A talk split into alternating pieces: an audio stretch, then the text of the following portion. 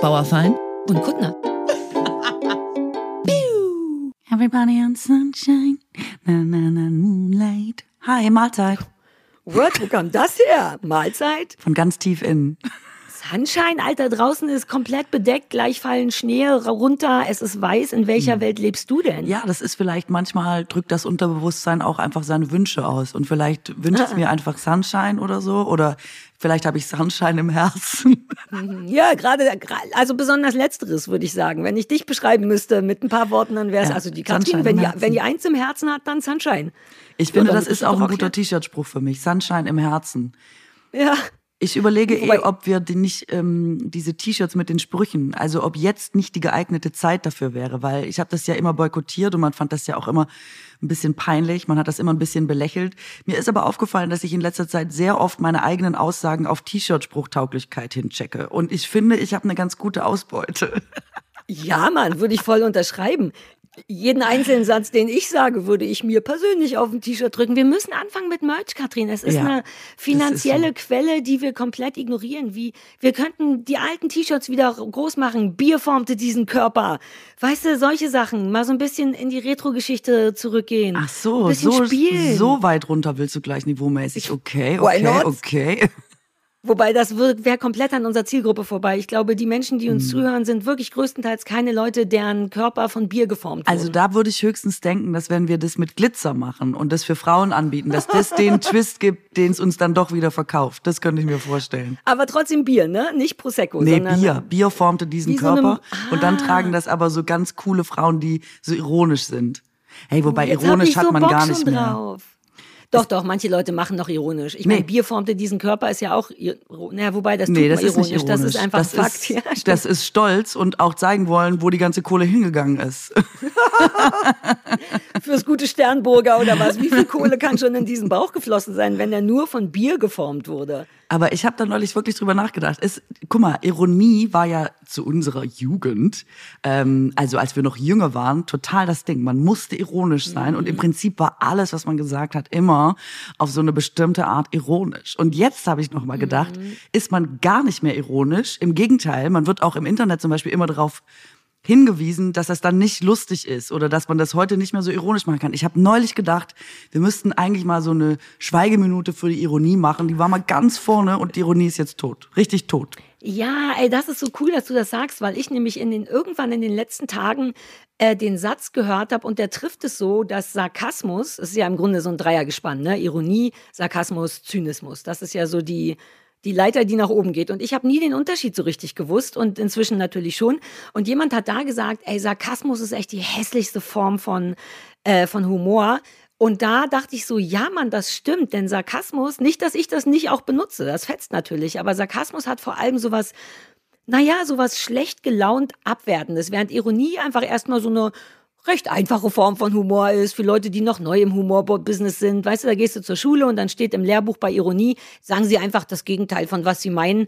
Je eindeutiger das, das Gegenteil ist, desto besser wird's gesehen. Notfalls schreiben sie Ironie off am Ende des Textes. So stelle ich wow. mir in der Humorschule wow. vor. Kennst, so ist doch das Internet. Ähm, und aber Sarkasmus ist ja dann eben so ein bisschen die hässlichere, schlecht gelaunte, das Leben ist Kacke und du bist auch Kacke-Form. Und Zynismus, das finde ich wieder gut, weil das ist ja im Grunde nur so ein, ich gebe auf, die Welt ist so furchtbar, ich kann es nur noch mit Zynismus ertragen. Aber die Mitte dazwischen, ist das Hässlichste. Aber Ironie finde ich eigentlich niedlich und man kann die auch toll machen, Katrin. Man muss sich nur ein bisschen Mühe geben. Also ich bin ja generell der Meinung, der Humor stirbt aus. Es wird echt viel im Anti-Humor-Bereich gearbeitet. Ich verstehe das auch, What? weil man es eben im Internet schlecht versteht. Ironiemodus an, Ironiemodus off. Also wie soll sich dazwischen jetzt Humor vermitteln? Das ist ja schon so unsexy, wenn du das so ja, einbinden musst in so, wie du es jetzt gemeint hast. Und ich glaube, also die Zeiten sind natürlich auch ein bisschen ernster als zu unserer Jugend, aber ich Findest glaube, du? dass es generell schwieriger geworden ist für den Humor und jetzt nicht nur für den, ja, nur wenn man nicht mehr sagen darf, das. Also ich meine auch nicht mal für den PC-Humor, sondern wirklich generell. Und ich finde, ich bin ja für jede Form von Humor. Ich würde nicht sagen, dass der Sarkasmus total hässlich ist. Und ich meine, ähm, du erinnerst dich vielleicht, da war ich auch noch sehr jung. Ich war ja in der Harald Schmidt Show und der hat ja die ganze Kurve durchlaufen, Harald Schmidt, von Ironie zum Sarkasmus über den Zynismus. Nee, andersrum. Vom, was hast du gesagt? Ironie. Ironie, Sarkasmus, Sarkasmus Zynismus. Zynismus. Okay, gut. Ähm, und ich fand eigentlich immer alle Formen lustig. Ich finde eigentlich, jedes hat so was für sich. Also diese komplette Aufgabe, ähm, dieses sich quasi geschlagen geben beim Zynismus finde ich mitunter sehr lustig. Aber auch mhm. Sarkasmus, ich kann den jetzt nicht grundsätzlich verteufeln, muss ich sagen. Ich kann ich auch was abgewinnen. Ich, ja, ja, klar. Und er ist auch lustig. Es ist dennoch eine relevante Form von Humor, aber sie ist halt auch ein ganz bisschen, er ist halt eben wirklich ein bisschen abwertend dem Empf Empfangenden gegenüber. Das ist das, was derjenige dann, glaube ich, meinte. Weil Sarkasmus ist ja dann, es wird oft in, doch in so einer Form von Kampf auch benutzt. Das ist wie so eine sexy, ah, humorvolle ah, Art von. Sarkasmus kann sich ja vor, also kann sich ja auch ähm, gegen einen selber oder die eigene Situation richten oder so, wovon ja, ja. ich jetzt immer eher ausgehen würde, dass es gar nicht gegen jemand anderen ist, sondern eigentlich nur so die eigene Haltung äh, dem Weltgeschehen gegenüber ja. ähm, ausdrückt. Und das finde ich eigentlich ganz ganz lustig, muss ich sagen. Ich glaube, ich habe was anderes im Kopf, weil okay. natürlich mit sich selber eh, weil dann ist es auch nur fair. Man darf ja selber entscheiden, wie abfällig man mit sich ist oder wie streng oder so. Ich glaube eher in so ich weiß nicht, sowas passiert, Sarkasmus passiert oft in Streitgesprächen zum Beispiel, finde ich. So ein Moment von, ja, jetzt fließen wieder die Krokodilstränen und ja, ich zitiere Tic-Tac-Toe, die äh, äh bekannte Pressekonferenz.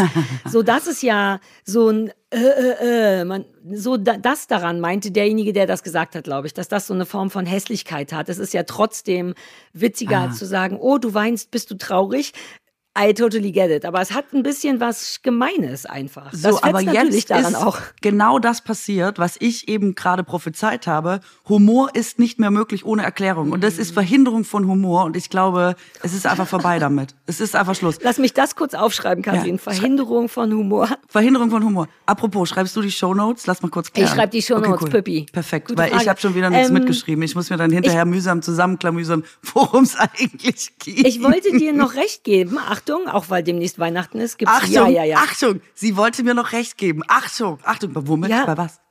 Soll ich noch schnell, jetzt ist keine Ukulele hier, ich hätte noch schnell so einen ja. Minisong dazu machen können, wie so ein Trailer. Achtung, jetzt ist der Moment, wo ich dir recht gebe. Äh, das mit dem Humor. Humor hat es schwer und zwar gar nicht nur, genau wie du schon gesagt hast, wegen diesem, was man nicht mehr sagen darf, sondern weißt du warum? Das Internet ist schon wieder ja, schuld. Ich, das, ich wollte es nicht so jeder, sagen, aber es ist so. Doch, denn jetzt darf jeder Humor, auch die, die es nicht können. Und man darf nicht vergessen, dass Humor nichts ist, was jeder kann. Ich glaube fest daran, dass man erstens, ich werde die Sachen nicht aufnennen, aber man braucht ein paar Eigenschaften, um Humor überhaupt delivern zu können. Und die hat nun mal nicht jeder. Nicht jeder ist lustig. Fast jeder versteht Humor. Darauf kann man sich so ein bisschen einigen. Die meisten Leute mm. kapieren, ah, das ist witzig. Doch, ich hatte schon mm. das mhm. Gefühl, dass auch schlaue Witzen bei, Witze bei wirklich dummen Leuten ankommen, nur mm. andersrum nicht. Aber warte, lass uns das zur Seite legen, dazu mhm. kannst du gleich abern. Ähm, aber vor allem eben durch dieses Internet. Jeder hat jetzt eine Stimme und kann, dann versuche ich jetzt auch mal Ironie. Im Notfall kann ich es ja markieren mit Ironie on und off. Und du bist in so einem Wust von Leuten, die alle auf so eine holperige Art denken, na, das, was die können, kann ich auch. Humor. Ich, meine Freunde sagen, ich bin witzig. Und dann steckst du in so einem Wust von Worten und Ironie on und off und da ist gar kein Platz mehr für richtigen Humor, der irgendwie gewertschätzt werden kann, finde ich. Das ist so eine Quantitätsproblematik, glaube ich. Ja, ich finde jetzt, heute schreibt ja auch jeder hin, finde ich nicht witzig oder ähm, ja, es gibt so eine breite Front von äh, Menschen, die manchmal nachvollziehbar und manchmal für mich eher weniger nachvollziehbar nicht mehr wollen, dass über manche Sachen Witze gemacht werden. Und ich meine mhm. wirklich nicht, wir lachen über andere, ja, ja, wir verstehe. lachen über Minderheiten oder sowas. Ne? Das meine ich gar nicht aber dass ähm, viele vielleicht auch den berechtigten Wunsch haben, in ernsten Zeiten ausschließlich ernst zu sein. Und ähm, ich bin ja der gegenteiligen Meinung, weil ich einfach glaube, dass Humor nichts, das ist so ein deutsches Ding, was damit zu tun hat, dass man sich über etwas lustig macht, sondern dass es eine Möglichkeit ist, mit vor allem total schweren und schwierigen Situationen umgehen zu können. Weil sonst willst du doch jetzt Klar. jeden Tag aus dem Fenster springen. Und wenn du jetzt, wenn da quasi Humor nicht mehr ein adäquates Gegenmittel ist, dann ist es halt einfach total traurig. Aber mir ist es jetzt, letzte Woche, ich bin ja viel mit dem Auto wieder rumgefahren. Ähm, ich war auf Heimatbesuch und dann äh, im Auto kann ich immer so gut nachdenken und dann denke ich über solche Sachen nach. Ich glaube, der Humor ist tot. Und das wollte ich einfach nur mal mitteilen. Ja, ja, ja, das ist schon richtig. Aber ich bin ja komplett deiner Meinung. Ich glaube fest daran, dass Humor Ärsche rettet. Humor ja. ist eigentlich gar nicht für Unterhaltung da. Ich glaube, Humor wurde von der Natur genau dafür erfunden, für so Relief. Man sagt ja auch Absolut. Comic Relief. Ja, Comic ähm, es ist Relief, ausschließlich genau. eine Bewältigungsstrategie und deswegen muss man wirklich, finde ich, ein bisschen aufpassen, dass, dass man sich das nicht wegnimmt oder wegnehmen ja. lässt. Und ich finde auch so Sätze wie, das finde ich nicht witzig, ist auch so weird, weil weißt du, was man früher gemacht hat? Einfach nicht gelacht. Stille. Das ist die Reaktion auf, finde ich nicht witzig. Man hat nicht gesagt, Entschuldigung, dieser Witz, das war, hat mich nicht berührt, sondern der Deal ist, entweder wird gelacht oder nicht. Punkt. Ja, total. Vor allem das Humor ist ja auch jetzt nicht irgendwie was, worüber ganz breiter Konsens herrschen muss, weißt du? Also die Dinge, ja. über die man lacht, ja. sind natürlich schon so. Das stimmt ja umso bekannter, umso mehr Menschen was damit anfangen können, umso eher funktioniert ein Witz, weil du ja immer einen Bezug brauchst und eine Relation mhm. dazu haben musst und so. Aber ähm, genau, ich finde auch nur, wenn einem nicht jetzt jeder Witz gefällt, heißt es ja immer noch nicht, dass der Witz nicht witzig war. So, das muss man akzeptieren. Nee, ja, plus wer, also da kommt man ja eher an das große Ganze, was ist richtig und falsch. Es gibt ja keine kein echtes Bürgeramt, das entscheidet, welche Witze witzig sind oder nicht, weil auch das, it lays in the eye of the beholder. Entweder ja. empfindet man es als witzig oder nicht. Es gibt keinen Fakt in dem Sinne, Ganz außer man genau. würde Statistiken aufmachen im Sinne von 80 Prozent der Menschen fanden das witzig. Dann könnte man sagen, doch, das gilt als witzig, aber das macht ja auch keiner. Also lass die Leute doch machen. Ich kommentiere ja auch nicht jedes Ironie on und off, weil da werde ich, da kriege ich richtig hochgerollte Fingernägel. Das ist schon so lange im Internet und das hört nicht auf. So funktioniert Humor nicht, dass man ihn anmoderiert passiert. Der Clou an Humor ist, dass er passiert und überraschend ist und man denkt, huhaha, didn't see that coming. Wenn jemand sagt, Achtung, es wird gleich etwas Witziges passieren, ist egal, wie witzig das danach ist, wird sofort weniger witzig gemacht. das ist, glaube ich, wegen Schreiben. Das ist halt schwer. Man kann Humor schwer. Ähm, also das stimmt nicht, Katrin. Leute, die es beherrschen, die es beherrschen. Aber wer beherrscht Punkt. es denn schon? Aber ich ja, wollte noch sagen, wenn du jetzt zum Beispiel eine Schlaghose, wenn dir die nicht steht oder so, ne, gibt's ja, gibt ja Leute, denen stehen Schlaghosen nicht. Ich sage jetzt keinen Namen. Ähm, ist ja dann trotzdem kein Grund, die komplette Schlaghose zu verteufeln und zu sagen, die muss weg, die darf halt im Prinzip nicht mehr getragen werden, weil mir steht sie nicht. Das ist mit, mit Humor ein bisschen ähnlich. Man muss einfach sagen, not not every joke fits all. Ja, bloß, komplett richtig. Es gibt keine Unigrößen bei Joke.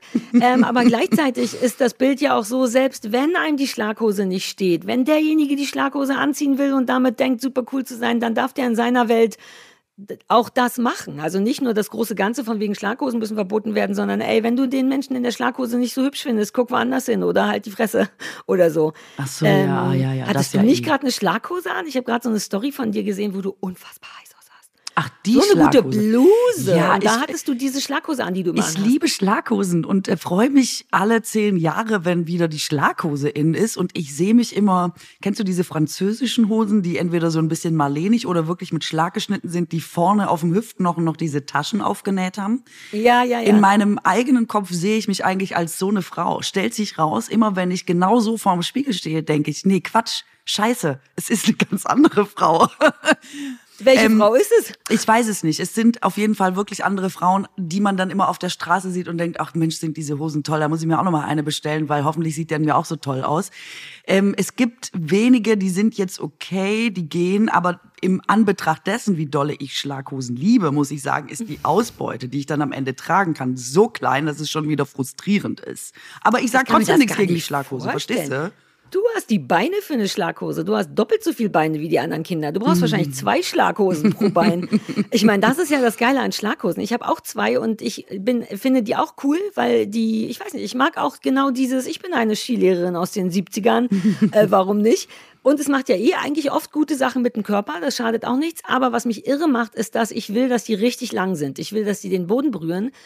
Und dann, weil ich auch so klein bin, ne, je länger die sind, desto länger, desto besser sehe ich halt. Umso länger bist aus. du. Aber Exakt, aber dann trägt man halt den ganzen Schissel mit sich rum. Das geht eigentlich nur bei, bei Schnee kannst du keine Schlaghose tragen. Du hast ja dann unten sofort so, was am Auto unten dran hängt. Weißt du, was ich meine?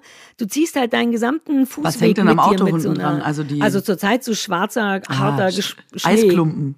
Sowas. Und wenn ich nur den Weg zu meinem Parkplatz gehe, es sind ja 50 Meter, die ich laufen muss, dann komme ich da an und kann kaum noch laufen, weil ich hinter mir so eine gesamte Eisklumpenpackung beziehe. Das ist mein Problem mit Schlaghosen. Können wir ganz kurz über dieses unfassbar befriedigende Gefühl sprechen? Dieses Eis, das sich zwischen dem Auto und dem Reifen mm. absetzt, unten, vorne und hinten Das, Das mit dem Fuß abzutreten, können wir kurz Alter! darüber sprechen, wie schön das ist. Da ist das Ey. nicht eins der besten Dinge der Welt. Du bist so krass, du bist super krass heute aus Versehen, weil du lauter Sachen ansprichst, die mir in der Woche, nein, du weißt schon, äh, passiert sind. Denn ich hatte, war gestern in der Stadt und dann bin ich zu meinem Auto gekommen und dachte, ah, da ist genau, weil ich liebe das auch. Ich will sofort, komme ich, ist mir egal, was ich anhabe, ich will das wegtreten, dann bricht das ab und super geil. Und dann bin ich dagegen getreten und es geht nicht ab. So sehr, dass ich Stefan, der dabei war, gefragt habe, Stefan, nur mal, noch mal ganz sicher, ist das Eis oder ist das mein Auto? Weil ich kurz Angst hatte, das war so schwarz und so fest, dass ich vielleicht was Falsches abtrete und bin super traurig jetzt, weil meins ist so vereist, dass es nicht abzutreten geht. Hatte und genau aus dem Grund, den du sagst. Ich liebe das. Ich, da- ich erwarte das vom Leben, wenn Winter ist. Das gehört zu meinem Dopaminschub. Und jetzt geht es nicht abzutreten. Ich werde nachher mit dem Vorschlaghammer dahin gehen. Ist mir scheißegal, ob ich Teile des Autos abmache. Ja, es ist toll. Vor allem auch das Ja, Geräusch, das ich wenn es runterfällt und so ein bisschen Ja. zerbröselt an den Seiten. ja. Ah, das ist schon wirklich Ah. toll. Also, ähm, ich Allerdings ja, ist mein Auto schon wieder voll zugefroren. Ich weiß nicht, ob du es auch hattest. Mit ich krieg die Tür nicht auf, dann ging sie auf, aber nicht mehr zu. Ich bin, als wäre es der erste Winter meines Lebens, komplett überfordert von allem schon wieder. Also ich habe auch so viel gekratzt wie in den letzten zehn Jahren nicht das, aber das Auto ist nicht eingefroren und ich bin ja da in der Heimat gewesen und äh, ich weiß nicht, ob Ah. du es mitbekommen hast. In Süddeutschland hat es ein bisschen viel geschneit. Stimmt, mit Flughafen gesperrt und sogar Fußballspiel gesperrt, was wohl noch nie passiert ist. Fußballspiel so abgesagt, keine Züge mehr äh, rausgekommen. Also in München war es ja eben so krass.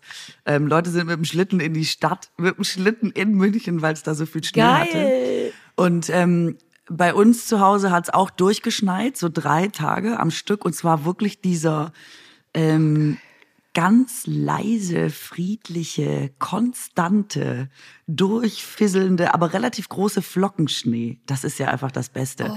Und ähm, ich habe noch nie so viele glückliche Menschen gesehen wie jetzt am letzten Wochenende. Wie es hat dann am Sonntag hat noch die Sonne gescheint. Sagt man gescheint? Ja, gescheint. Wenn ich Nein, aus dem. Schwabenland komme, weiß ich immer nicht, ob man geschienen oder gescheint sagt. Geschienen, mein Schatz. Wir sagen es ja ein bisschen anders, ne? Ähm, dann war alles weiß und dann hat da so die Sonne drüber geglitzert und dann sind die Menschen alle mit so einem Ah, äh, da durchmarschiert und niemand konnte sich erinnern, wann das in den letzten 10, 15 Jahren mal so gewesen ist. Ach, der Klimawandel geht mir so richtig auf Stöcke, ey. Aber deswegen war ich doch so in der letzten Folge so aufgeregt. Das war nicht nur, weil ich eventuell ein bisschen zu wenig von meinem Ritalin genommen habe, sondern ich war wirklich dieses weirde Glück mit Schnee und ich sehe das ja hier auf dem Land so viel mehr, weil in der Stadt ist einfach nur schon durch Straßen und Fußgänger ist einfach weniger Fläche, selbst wenn der noch cool ist, der Schnee. Aber hier auf meinem Grundstück fährt ja kein Auto. Es ist also durchgängig komplett weiß mit alles, was du sagst, mit Sonne und Glitzern und das Geräusch. Ich bin immer noch total hysterisch. Ähm, und ich bin ein bisschen neidisch aber auf euren Schnee, denn unser Schnee hier in Berlin war ja vor allem der erste so ein, wie so ein Nieselschnee. Gegen den hatte ich nichts, aber nach unserer letzten Folge bin ich, da hat doch auch so die Sonne geschienen und dann war ich so, jetzt fahre ich nach Hause und dann, dann baue ich einen Schneemann mit Christoph, mein erster Schneemann ever und dann war ich so vorbereitet und Christoph auch schon, ja, ich habe Kohle und eine Nase aus Mohrrübe und dann haben wir es versucht und dann ging das nicht wegen diesem Nieselschnee und dann habe ich erst gepeilt, es gibt unterschiedliche Schneesorten, der war halt so, wie heißt das, so Pulver, ist das Pulverschnee dann? Da konnte man gar nichts draus machen und dann bin ich sofort eingeschnappt und traurig geworden und reingegangen und dann ist mir erst eingefallen, wir brauchen großen Schnee mit großen Flocken und der war hier, glaube ich, noch nicht. Jetzt habe ich Schneeneid bei dir.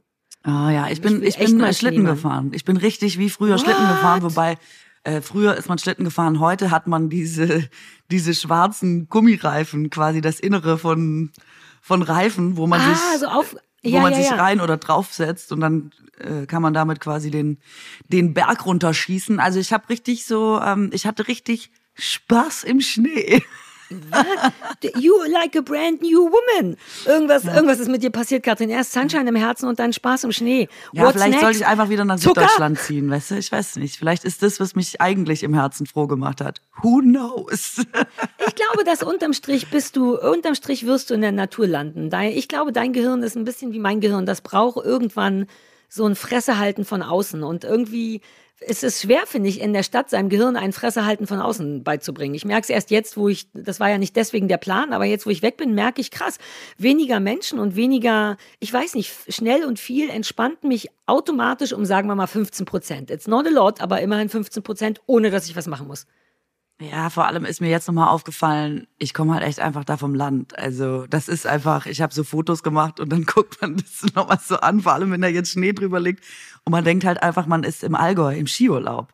Und da dachte ich, also ich habe selber nochmal so drauf geguckt, dachte, hä, da komme ich her? Echt? Das ist bei uns vor der Haustür? Äh, krass. Ich bringe das gar nicht mehr in meinem Kopf zusammen, ähm, weil ich da die Landschaft irgendwie gar nicht so prägnant abgespeichert habe. Aber es ist natürlich irgendwie irre. Ich dachte so, ja, warum? Also jetzt da wohnen ist schon ganz cool. Oh, ja, du bist ja auch, haben wir da nicht mehr drüber gesprochen, dass Brandenburg, dass du vielleicht gar nicht so ein Brandenburg-Mädchen bist, ne? Weil das wäre ja der logische Schlussfolgerung, erstmal sich schnell eine Natur in der Nähe von Berlin zu suchen, aber ähm, das glaube ich nicht so deine Ich hab's halt wie Natur Reinhard Grebe, ne? der ja in Brandenburg ja. wohnt, aber ich irgendwie habe ich noch nicht so einen Bezug ja. zu Brandenburg hergestellt. Ich, ich äh, kann das nachvollziehen. Es hat, Brandenburg ist im Grunde der kleine, ein bisschen, na nicht hässlicher, aber so ein bisschen ordinäre Bruder von Berlin. Ähm, da setzt sich ja trotzdem auch so ein bisschen die schlechte Laune so, ditte, so ein bisschen weiter, nur weniger aggressiv, eher auf so eine das ist schon seit Jahren in uns drin. Jeder weiß hier ungefähr, wie doof. Das wird dir doch nicht wehtun, wenn ich kurz mal doof bin. Weniger pieksig als in Berlin. Aber natürlich, Brandenburg ist voller Kiefern. Die Leute hassen Kiefern. Kiefern sind keine schönen Bäume. Es ist solche Sachen. Es gibt so ein bisschen freies Land. Aber also ich liebe es sehr, weil es eben so mein, nur eine Kindheitserinnerung ist. Aber von außen betrachtet könnte ich schon verstehen, dass das ein bisschen zu rumpelig und ich will nicht sagen schmuddelig, aber wenn du hier durch die Dörfer fährst, das ist traurig. Ich ja. liebe das, aber das sind traurige, runtergerockte Dörfer, die teilweise nicht die Kohle haben, das schöner zu machen. Und es ist ein bisschen trostlos auf eine Art, die mein Herz erwärmt. Ah, ich verstehe, was du meinst. Ja, das stimmt, das auch. Aber für mich ist immer so, Brandenburg ist einfach nur eine Option, weil es um Berlin rum ist. Und Weil's das so nah stört mich ja, an Brandenburg. Ja, genau. Ich denke immer, niemand würde dahin, wenn du nicht quasi aus Berlin raus wollen würdest. Und da drumrum ist eben halt nun mal Brandenburg. Mhm. Aber das finde ich als Argument jetzt nicht so, das zieht irgendwie nicht so gut. Werbung. Hello. Uh, this is Katrin Bauerfallen from America speaking. Hello, Katrin from the Hello. America. This is Sarah from the Havelland Brandenburg. Oh, great, great. Also ich sage dir, es ist wirklich so super. Also grundsätzlich, wenn man sich nochmal von ganz von Anfang überlegt, dass man einfach einmal um die Welt fahren kann und dann da einfach mit Leuten quatschen. Das ist doch total irre, oder? Und ich muss sagen, ja, ähm, dass man das schon jedes Mal auch merkt, wenn man jetzt zum Beispiel länger eine Sprache nicht gesprochen hat, also auch sowas wie Englisch zum Beispiel, wo man da ja eigentlich gut drin ist. Und ich freue mich wirklich jedes Mal ein Ast, dass wir Bubble als Werbepartner haben. weißt du, ich habe die einfach quasi in meiner Hosentasche, also in meinem Handy, auch auf Reisen. Und ich mache es total gerne, dann abends einfach nochmal so im Bett 15 Minuten immer so ein bisschen nochmal Lektionen auffrischen. Weil, falls ihr das noch nicht kennt, Bubble, ähm, wobei das nicht sein kann, wenn ihr uns hört, aber das ist eine preisgekrönte Sprachlern-App mit Sprachkursen für 14 Sprachen. Da ist zum Beispiel Englisch dabei, aber auch Spanisch, Italienisch, Französisch, Portugiesisch Portugiesisch oder auch Türkisch. Und ähm, es geht eben genau darum, dass man alltagsrelevante Themen da drin hat und dass das in kurzen, mhm. realistischen Dialogen ähm, vermittelt wird sodass man auch wirklich vor Ort was damit anfangen kann, weil sonst bringt einem eine Sprache ja immer irgendwie nicht so richtig was, wenn man sie im echten Leben nicht wirklich einsetzen kann. Und da sind alle möglichen Situationen und Begegnungen äh, drin, wo man sich super auf seine Reisen, die ja jetzt umso näher der Sommer rückt, auch umso gehäufter auftreten, vorbereiten kann.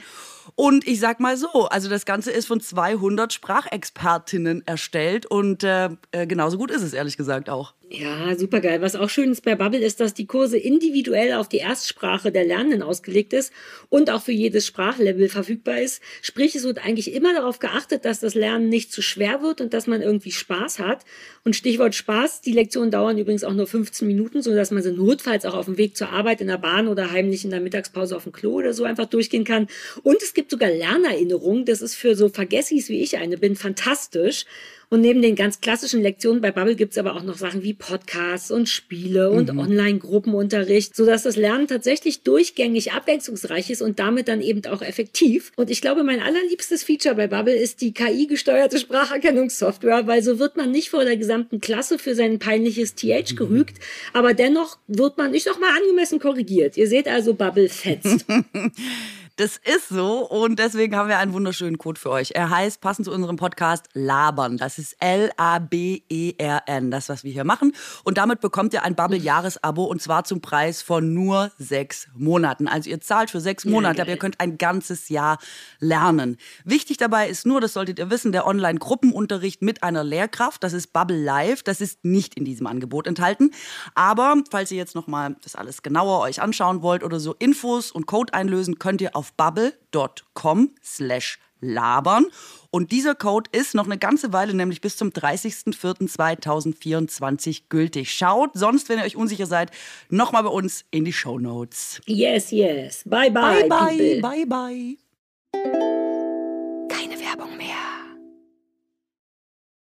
Naja, es ist eine sehr schlaue Be Beobachtung. Es ist halt komplett drumherum um Berlin. Egal, wo du hin willst, du kommst nicht drumherum, in Brandenburg zu landen, außer du hast mehr Zeit als, sagen wir mal, nach einer Dreiviertelstunde ist Brandenburg, glaube ich, soweit vorbei, richtig? Egal, in welche Richtung man fährt. Dann gibt's ja noch die Uckermark. Ist das noch Brandenburg? Das ist ja wieder so ein, so ein Brand, ich, gl ich glaube schon. Doch, ja. Oh, jetzt Ist weiß ich es ehrlich gesagt nicht. Ich glaube ja. Ähm, das ist natürlich die, die es sich dann leisten können und die so ein bisschen intellektueller sind, die ignorieren dieses hässliche Brandenburg, was ich so liebe, und fahren dann eher dahin, wo es schöner ist. Und die Uckermark ist fantastisch. Die Uckermark ist super krass und wunderschön und hat nicht so viele Kiefern. Aber stimmt schon, man wird fast gezwungen. Ne? Andererseits, niemand muss ja. Also Leute, die woanders wohnen, müssen ja auch nicht nach Brandenburg. Sind ja auch genug Leute hier, die haben dann ihre eigenen schönen. Habt ihr in Brandenburg? Ist, seid ihr Brandenburg? Also im Sinne von, wenn man da, wo du groß geworden bist, was ist denn da das adäquat zu Brandenburg? So ein Ort, an dem man. Wobei ist, ihr seid es selber, richtig? Ihr habt Wir ja sind Natur selber Brandenburg. So. Ja, ja. Nein, also ihr Hm. seid dieser Ort, an dem man fahren will, wenn man ein bisschen raus aufs Land will. Man ist ja schon raus auf dem Land, wenn man bei dir ist, richtig? Ja, und das gibt's auch so nicht, weil klar, dann hast du da Stuttgart und dann ist da Baden-Württemberg drumherum, aber das meine ich ja. Mhm. Es gibt halt fast nirgendwo so ein Berlin als krasses Zentrum und dann Mhm. äh, notgedrungen wahrscheinlich, weil Berlin auch einfach Berlin ist, fällt es drumherum einfach so ab, ähm, Ja. weil der Unterschied auch so groß ist. Aber ich finde immer zum Beispiel Bayern oder so, ne? Wenn du jetzt aus München rausgehst, dann du da eine Dreiviertelstunde irgendwo hinfährst, ist ja alles immer super oder wird noch superer. ähm, Und da hätte man ja nie das Gefühl, man macht jetzt einen Kompromiss, weil es München nicht ist oder so. Und das Ah, finde ich ist so ein bisschen Berlin-Brandenburg. Dann sagen mal, ja, aber dann, wenn es dir zu viel ist in Berlin, geh doch nach Brandenburg. Und man denkt, als wäre das irgendeine Verbesserung. Also nichts gegen Brandenburg, aber Ah, ich würde da ja nie hin, wenn ich nicht von Berlin aus starten würde. Verstehst du, was ich meine? Also diese Stunde weg, die es woanders gibt, Mhm. die ist von Berlin raus einfach Brandenburg. Das finde ich aber total unattraktiv und ich ziehe es nur in Erwägung, weil es Mhm. weil es sonst nichts gibt und alles andere sehr weit weg ist von Berlin. Ja, Ja, so. kapiere ich komplett. Ähm, aber das ist, glaube ich, für die meisten Leute, die hier wohnen, weniger verständlich, weil deine Erfahrung basiert ja genau darauf, dass du weißt, wie schön es woanders sein kann. Und ich kenne das ja mit, dass man, dass es außerhalb von München, ich war da nie, ich bin, das ist auch nicht meine Art von Landschaft, aber ich verstehe schon, dass wenn du da eine halbe Stunde fährst, dass es immer nur noch geiler wird, weil die natürlich auch so geile Gegebenheiten haben und so. Aber für die meisten Leute, die für die Brandenburg einen Wert hat, sind ja die Leute, die entweder wohnen oder eben aus Berlin kommen und gar keine andere Variante. Nicht, dass man die nicht kennt, aber wenn du hier groß geworden bist, dann ist das dein aufs Land und es gibt, da muss ich jetzt trotzdem nochmal diverse Lanzen, Markus Lanzen brechen für Brandenburg. Es gibt schon wunderschöne Orte. Also diese Flachheit und diese Felder. Die Frage ist eben, was man will. Ne? Du kriegst hier keinen Berg ähm, und sowas, aber du kriegst halt schon irgendwie flaches Land und viel Wald und das ist schon auch ganz schön geil und Seen Also, und Naturschutz nicht, dass wir uns so. falsch verstehen. Brandenburg an sich, für sich genommen, super, super schöne Ecken. Ich kann nicht so viel damit anfangen, weil Mhm. in der Tat, man kann ja oft mehr mit dem anfangen, was man kennt, auch schon Exakt. wirklich vom Kindesalter an. Ich finde landschaftlich alles, was ein bisschen hügeliger und bergiger ist, Ja. ähm, interessanter als äh, flaches Land. Ich, ich finde das super. Es hat ganz andere Vorteile. Bei uns ist ja immer alles so durchorganisiert. Selbst die Natur ist so durchorganisiert. Man weiß immer, Mhm. egal wo du hinläufst, da hat halt einer eine Pommesbude aufgestellt und es gibt einen heißen Kaffee. In Brandenburg bist du manchmal drei Tage unterwegs, es bietet dir keiner irgendwas an. Das ist natürlich geil auch irgendwie, weil das gar nicht so, Ja. Die Logik dahinter ist ganz anders. Da ist Natur oft einfach Natur und es ist gar nicht Ja. so verbastelt nicht so irgendwie. Ich, das liebe ich total.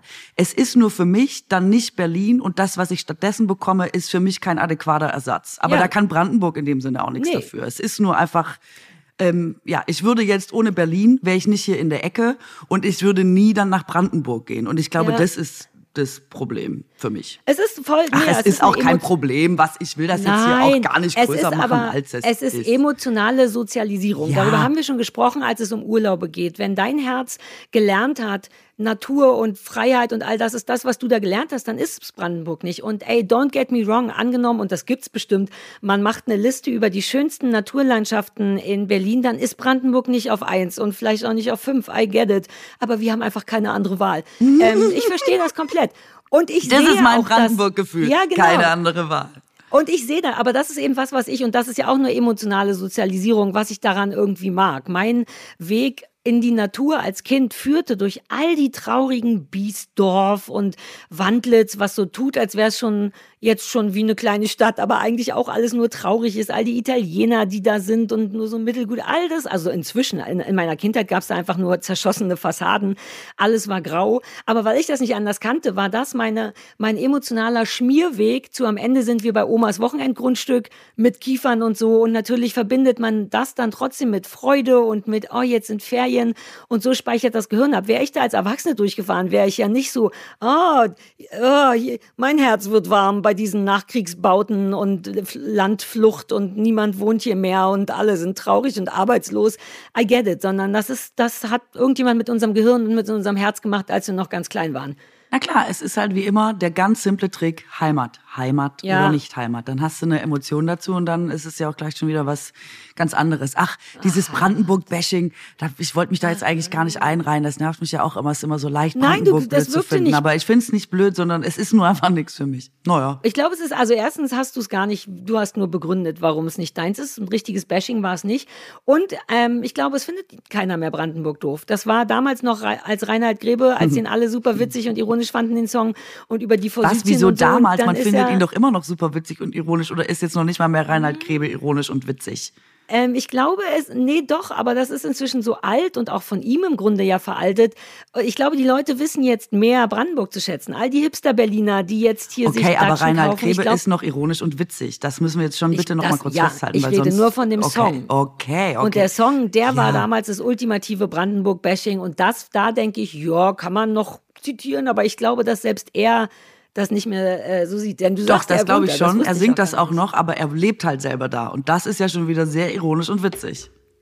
Der wohnt doch nicht aus Ironie da. Der hat einfach gepeilt, dass die Forsythien, die er kacke findet, eigentlich super niedlich sind. Und er hat kapiert, wie Natur funktioniert und all das. Jetzt will ich Reinhard Grebe fragen. Ich, ich schick dir mal, ich weiß Schick gar nicht, ob der. Instagram hat. ich Schick schick dir ihm. mal eine Grüß ihn. Sprachnachricht und frage, Reinhard, ganz kurze Frage. Äh, findest, findest du Brandenburg immer noch doof? So, jetzt lass mal Thema wechseln. Hast du mitbekommen, dass gerade jeder eine Doku über sich selber macht? Wir haben Robbie Williams, wir haben Beckham.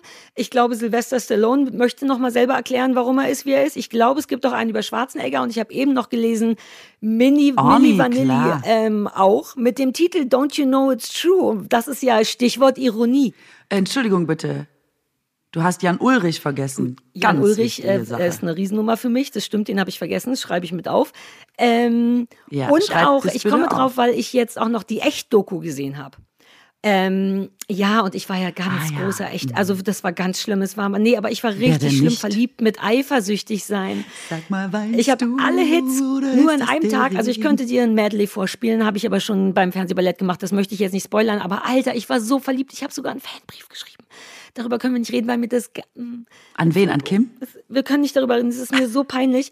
Ähm, und dann dachte ich aber so ein bisschen, warum ist das so? Denn all diese Dokus, ich habe drei davon gesehen insgesamt, glaube ich. Ich habe Robbie gesehen, ich habe die Beckham-Doku und echt gesehen. Und jede hat, natürlich handeln die immer davon, so jetzt erkläre ich euch mal, wie es eigentlich wirklich aussieht in mir. Denn ihr seht ja immer nur den Robbie, Kim, Beckham im Fernsehen, aber dahinter steckt auch ein Mensch. Und dann beweisen die einem ziemlich gut äh, in so einer Doku, dass die auch nur Menschen sind, was natürlich super schlicht, da bin ich ja richtig so Bauerfängermäßig, bei mir genauso funktioniert. Oh nein, das sind ja auch alles nur Menschen. Oh Gott, die haben es ja furchtbar gehabt. Ähm, Das kann ich nicht fassen, dass du mir das jetzt wieder erzählst. Ich kann es nicht fassen. Was? Welchen Wann Teil? setzt denn da der Lerneffekt ein, dass das alles nur Menschen sind? Wann, Sarah? Wann? Das Der- gibt's doch nicht. Wie kannst du denn jedes Mal da wieder vorstehen und sagen, "Oh, aber sind weißt du, auch nur Menschen. ja, aber mit so richtig schlimmen Problemen und das hat mich dann auch richtig zu emotional gemacht. Ja, aber dann ist mir aufgefallen, warum das so ist. Nämlich, wir sind trotzdem, zumindest was so Stars angeht, also du und ich so vom Alter her, wir sind ja nicht mit Instagram groß geworden, sondern wir haben Informationen tatsächlich ausschließlich aus der Bravo Wir sind bekommen. durch Instagram groß geworden. Oh nein, ich war groß vor Instagram und Wow. mein Instagram ist Wow. klein. Ich möchte Ähm, heute bitte ein bisschen Karlauer machen und ein bisschen in, in den Humorbereich reinarbeiten, damit uns das nicht ganz verloren geht. Okay, bitte weiter. Ey, ich fühl's, solange ich nicht falsch lachen muss. Ich könnte, ich wäre dann einfach super das still. Okay, Hallo? cool. Nimmst Ja, du das macht hier von nicht die beide. Butter vom Brot? Ähm, aber da ist mir so aufgefallen, weil ich dachte nämlich auch bei jeder Doku, wieso denke ich, wieso bin ich denn jetzt schon wieder überrascht? Ich habe doch gestern die andere Doku gesehen. Ich hätte doch jetzt schon wissen können, wie intensiv es bei echt war oder bei Beckham. Wieso ganz genau das? Warum setzt kein Lerneffekt ein? Und habe es mir dann eben so erklärt, dass ich all diese Leute eben nur kenne von früher, als es Internet noch nicht gab. Und dann gab es eben wirklich nur super kurze Bravo-Interviews, die ich nicht gelesen habe. Es gab nur Bildmaterial. Du hast immer nur Fotos gesehen. Es gab maximal Videos, Musikvideos. Und niemand denkt natürlich daran, daran, hatte Kim Frank vielleicht schon mit zehn, was ich dramatisch finde, Panik. Anfälle. Wie soll denn dein Leben gestaltet werden, wenn du mit zehn schon dauernd Angst hast zu sterben zum Beispiel? Aber so, so weit denkt man ja nicht. Und genau darüber bin ich gestolpert, über dieses, warum setzt kein Lerneffekt ein? Warum bin ich von jedem Einzelnen überrascht, wie cool die vielleicht hinter der Kulisse ist, sind oder wie traurig oder empfindsam? Ist mir richtig peinlich. Also du hängst auf jeden Fall, also für dich können wir noch einfach diverse Dokus auch an den Start bringen. Du hältst das Genre hoch, weil Mhm. Ja. mit der Herangehensweise ähm, kriegen sie dich immer. Ich glaube, du bist aber nicht alleine damit. Ich glaube bin- nicht umsonst ja. sind die Leute da gerade so in Awe mit diesen Und des, ganzen Dokus. exakt. Und deswegen machen die das, glaube ich, auch. Weil ein bisschen dachte ich auch, oh, das ist mir gerade ein bisschen viel. Ich verstehe schon, jeder von euch möchte jetzt mal sagen, ich bin auch nur ein Mensch. Aber jetzt ist es so, und ich weiß nicht, vielleicht ist es auch, weil Weihnachten ist oder so. Aber es Ey, wird ich gerade glaube ja, wahnsinnig das viel Internet ist schuld. Ich glaube halt, dass man dieses Superstar-Ding einfach auch gar nicht mehr hat. Ne? Also haben wir auch mit Wetten das nochmal Ja. letzte Woche drüber gesprochen, ähm, dass diese, also Instagram und das ist hat ja eine gute und eine schlechte Seite. Man will halt keine Stars mehr. Man will halt wirklich, dass die Leute irgendwie eine Gemeinsamkeit mit einem haben Ja. oder sich vielleicht gar nicht so dolle unterscheiden. Man will, wie Shirin David gesagt hat, relaten. Äh, Und das dafür ja genau musst du das. Ding. Genau, dafür musst du das, glaube ich, einfach zeigen. Ich bin nicht sicher, ob, äh, ob alle wirklich so, also ob der originäre Wunsch ist, jetzt will ich mal zeigen, wer ich wirklich bin. Ich glaube, die Zeiten erfordern das auch so ein bisschen. Das gehört jetzt Ah. zum Starsein so dazu, wie früher unerreichbar zu sein. Ich glaube, es ist eine Mischung, weil wenn man die Dokus sieht, dann macht es im Kopf auch sofort Klick und man denkt, ja, das hätte man sich ja denken können. Das muss ja beschissen sein. Ich erinnere mich ja noch daran, dass man, weißt du, an so bestimmte, keine Ahnung, Beckham wieder irgendein Spiel total versaut hat oder Oh, jetzt fallen mir gerade Sachen nicht ein. Irgendwas mit Robbie Williams, wo man so denkt, ja, ja, ich erinnere mich daran, wieso. Und das dann aber von der anderen Seite erklärt zu kriegen und von hinten und, weißt du, so, das ist schon, das flasht mich schon sehr. Und ich kenne ja auch von mir eigentlich so dieses Bedürfnis von, ey, die Leute peilen überhaupt nicht. Die Leute denken immer, ja, ist doch easy, der einfachste Job der Welt. Dieses Bedürfnis, den Leuten zu erklären, wie viel, wie anstrengend das auch für die Psyche ist, zum Beispiel berühmt zu sein, egal wie viel oder wie wenig, wie schwer es einem fällt, Sachen nicht persönlich zu nehmen, wie doll Sachen wehtun, weil man sich nicht erklären kann und so. Ähm, ich glaube schon, dass dieses Bedürfnis echt ist. Und natürlich eine geile Mischung aus. Bei der Gelegenheit stellt man sich aber trotzdem auch nochmal als total relatable dar und gewinnt dadurch natürlich irgendwas. Nichts davon ist jetzt einfach nur, ich wollte mal nur Bescheid sagen. Wir reden natürlich trotzdem von Geld, was da fließt und von PR ohne Ende. Jeder dieser Filme ist ein PR-Film für den jeweiligen Künstler. Aber dennoch erreicht mich das irgendwie. Und ich bin ja eh so ein Fan von Relatable. Die Leute wollen nicht mehr Sachen sehen, die unerreichbar scheinen. Ich glaube wirklich, dass denen das das Gefühl gibt, noch trauriger und hässlicher und döver oder dummer zu sein. Die Leute mögen Pickel. Nur dieser kleine Moment von Erleichterung, in dem man denkt, oh Gott sei Dank, die sind auch nur ein Mensch. Und ja, wir sollten es wissen, du hast komplett recht, aber dennoch funktioniert unser Gehirn so nicht. Wir hatten jahrzehntelang Superstardom, Aufbau. Wir kennen das Prinzip von Relatable noch nicht. Ja, aber ich glaube auch, dass es wirklich auch sowas ist, dass man nur glaubt, was man sieht tatsächlich in dem Fall. Und ich Ja. meine, das ist ja so, du siehst diese Menschen, Robbie Williams zum Beispiel, immer nur in absoluten Glanzmomenten, wo da so ein Stadion hingezimmert wird, ähm, wo der rauskommt und irgendwie 90.000 Leute können es nicht fassen. Dann denkst du natürlich, das ist super. Guck mal, wie der geliebt wird. Guck mal, wie erfolgreich. Guck mal, wie. Und dann denkst du, dem scheint den ganzen Tag der Sunshine aus dem Aus dem Arsch. Herzen. Und er hat natürlich nicht eine Sorge. Und wenn er eine hat, auch immer ein Irrglaube von Menschen, dann lässt sich das mit Geld lösen. Wobei kein einziges Problem, man ist traurig, man hat einen schlechten Tag, der Schnürsenkel ist aufgegangen, man ist gestolpert. Kein Cent kann da irgendwas dran ändern und der wird auf eine bestimmte Art auch am Live teilnehmen, wie wir alle, nämlich auf emotionaler Ja. oder seelischer Ebene. Und deswegen, ja, also ich habe es geguckt, weil du es mir gesagt hast. Du hast gesagt, äh, du empfiehlst es. Also Mhm. habe ich das weggebinged, wie sich das gehört, als gute Podcast-Partnerin. Feine Und ähm, ich ähm, das war sogar mal. dramatisch? Diese, weil, weil Nee, so dramatisch toll- fand ich es jetzt weil zum Beispiel ich, gar hab, nicht. ich musste ausschalten zwischendurch, als es diesen Moment gab, wo der diesen Live, diese Live-Panikattacke hatte. Weil daran musste ich gerade denken, weil du meintest, der geht halt in Stadien, der ist von 90.000 Leuten, das ist, was wir Mhm. sehen. Ich glaube, ich erinnere mich sogar, dass früher diesen Moment im Fernsehen gesehen zu haben, aber der Deal bei der Doku, für die, die nicht gesehen haben, ist, dass der durchgängig eine Panikattacke hatte. Und also man weiß jetzt nicht, wie durchgängig, aber wenn mit diesem Wissen sein Gesicht zu sehen, dieses alberne Robbie Williams Gesicht, weißt du, wenn der so übertrieben so ein verrücktes Freak Gesicht macht, wo ich immer dachte, ah, das ist der Humor von Robbie Williams, wir machen es extra witzig und hässlich, dass das aber der Moment war, in dem der kaum noch atmen konnte, weil der so Angst hatte, das fand ich schon so, also mir hat mich hat es zu sehr mitgenommen. Ich bin wie so eine Omi. Ja, also ich war mal auf einem Robbie Williams Konzert, irgendwie zufällig auf dem Nürburgring, glaube ich. Und ich glaube, da waren 30.000 Leute oder so. Und ähm, ich bin gar kein riesen Robbie Williams Fan, aber trotzdem Ja. ist es halt Robbie Williams. Es ist auch wirklich schon Ewigkeiten her. Und ähm, dann ähm, ist er gekommen mit Verspätung und ist so auf die Bühne gefahren worden. Und dann stand er da und hat nichts gemacht. Und er hat wirklich sehr lange nichts gemacht, ja. Und vor mir standen so Leute, die immer gesagt haben, guck mal, oh mein Gott, jetzt steht er da einfach. Und er macht nichts, er ist so genial. Einfach da stehen und nichts machen. Und man dachte so, also wenn das mal irgendwie so diese, diese eine Umdrehung zu viel genommen hat, wo alles, was du machst, der Wahnsinn ist und quasi genial. Und man Ja. dachte, jetzt als Nicht-Fan von außen betrachtet, muss man einfach noch mal konstatieren, nee, Leute, er steht da jetzt wirklich einfach und macht nichts. Das ist jetzt so semi-genial. Also, äh, I don't know. Ja, ja. Lass ihn noch mal anfangen. Er ist ja gerade erst reingekommen.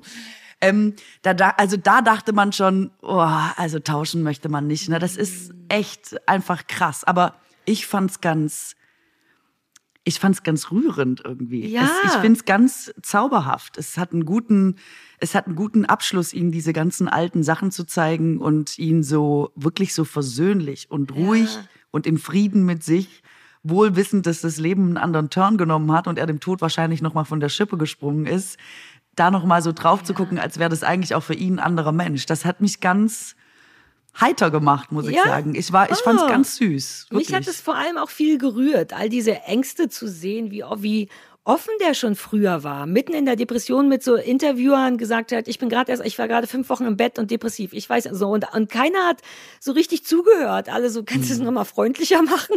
Und wie früh der schon gesehen hat, wie schlecht es ihm geht und versucht hat zu kommunizieren und so. Das ist, also mich hat das sehr gekriegt, weil ein Teil von mir trotzdem eben auch dachte, ach, der wird schon Selbstbewusstsein haben. Aber auch der hat dieses das Thomas Gottschalk-Syndrom, von wegen er steht vor 90.000 Leute, die ihn feiern, selbst wenn er nix macht und kann trotzdem das nicht glauben, sondern hat trotzdem Angst, gehasst zu werden, verurteilt zu werden, Hm, Naja, aber es, eingeschätzt es war ja auch berechtigt, muss man sagen, weil englische Presse, ey, ist, glaube ich, Ja. auch einfach, also ich meine, wie viele Leute schlimmste. hat denn die englische Presse auf dem Gewissen, ja? Ja. Ähm, es ist ja quasi diese, dieses unglückliche Zustandekommen von das fand ich total interessant, dass er sich zum ersten Mal entschieden hat, seine eigene Mucke zu machen und Mhm. äh, Guy Chamber quasi äh, gegangen ist, der ja musikalisch wohl für alles verantwortlich war. Und in der Sekunde, wo du denkst, jetzt bin ich mal ich, jetzt zeige ich euch mal, wer ich bin. Und da noch so ein, ich hole mal was nach, was meine Karriere verhindert hat, vielleicht albern sein, was man mit Ja, ja. 16 als er zu Take That gekommen ist, gewesen wäre, dann so lustige Rapmusik zu machen. Dafür, während einer laufenden Tour mit bis zu, weiß ich nicht, 130.000 Leuten oder was, es waren sehr viele, vernichtet zu werden von der Presse und alle sagen, das ist peinlich, das ist albern, du kannst es eigentlich nicht, du bist ein totaler Vollidiot. Da nicht mehr und dann jeden Tag diesen Druck zu haben, so eine Show abzuliefern, das Ding am Laufen zu halten, ähm, das hat er ja gesagt, sein Selbstbewusstsein hing manchmal an einem seidenen Faden und wenn der gerissen wäre, dann wäre es einfach vorbei gewesen. Plus, er wollte ja einmal ein Konzert absagen nach dieser Panikattacke und alle haben gesagt, wenn du das machst, wenn wir jetzt irgendwie 70 bis 90.000 Ja. Leute nach Hause schicken müssen, dann wirst du arbeitslos. in deinem ganzen Leben nie wieder finanziell oder musikalisch, also karrieretechnisch einen Fuß auf den Boden kriegen und dann musst du einfach da raus. Das sind halt schon, glaube ich, so Anforderungen, das weiß man, glaube ich, von außen nicht. Und das wird oft passieren, das wird viel passieren, weil Ja. du bist ja nie in der Lage zu sagen, du Leute, der Arzt hat gesagt, vielleicht bleibe ich mit dem Schnupfen lieber mal eine Woche zu Hause. Ich glaube, ich komme nicht ins Büro, sondern das ist ein Job, bei dem du halt einfach immer funktionierst. Und wenn das, wenn du das nicht leisten kannst, dann greifst du halt, glaube ich, zu Substanzen oder zu, ich muss mal müde werden, ich muss mal schnell fit werden.